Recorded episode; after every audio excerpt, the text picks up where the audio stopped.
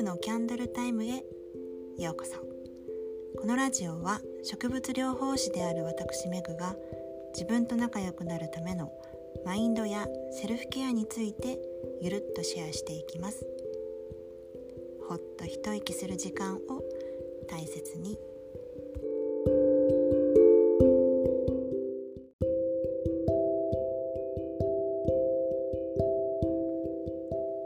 皆さんこんばんは。ご機嫌はいかがでしょうか？今日のテーマは自分にかけている言葉についてです。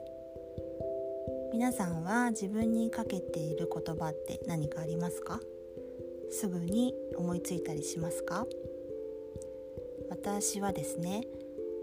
あほっと一息しようなんです。このフレーズはねラジオの最後にも似たようなことを言っているんですけど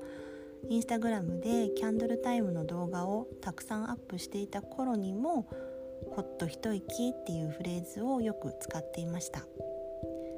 うんあのこれはですね元をたどると自分にかけていた言葉だなっていうふうにふと思ったんです。前回のエピソードでもお話ししたんですけど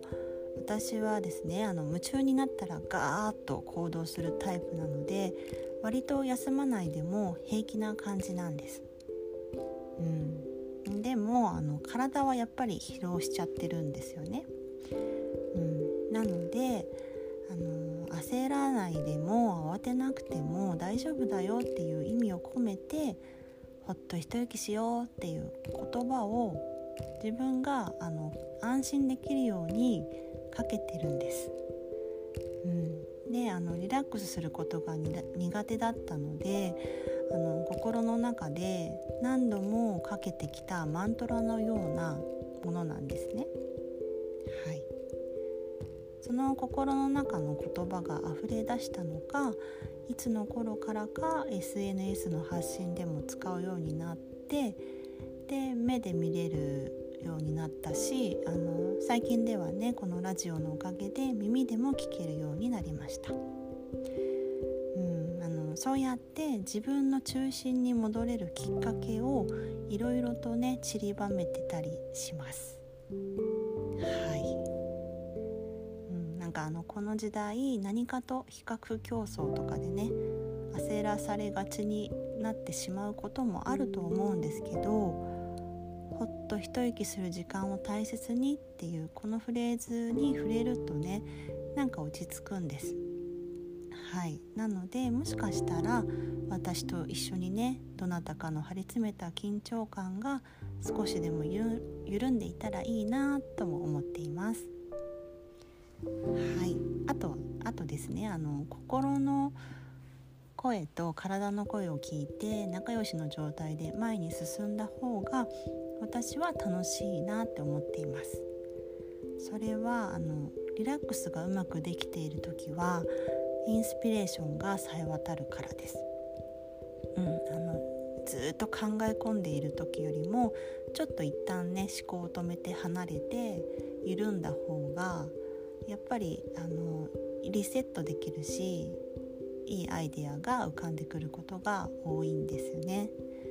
なのでやっぱりメリハリっていうのは大事だなと思っています。はいあのまあ、その辺りのお話はねまたの機会にしたいなと思います。うん、あの皆さんもね何かご自身に無意識にかけている言葉があるかよかったら考えてみてください。それが優しい声かけならいいなって思います。うん、でもねあのもし否定的なことうん、だったとしてもそれをダメとは思わずに一旦受け入れてみてじゃあ何がいいかなって気が楽になる言葉って何だろうって、うん、そうやって少しずつねシフトしていく感じでいいのかなって思います。はいあの今日はここで終わりにします。最後までお聴きくださってありがとうございました。ほっと一息する時間を大切に素敵なリラックスタイムをお過ごしください。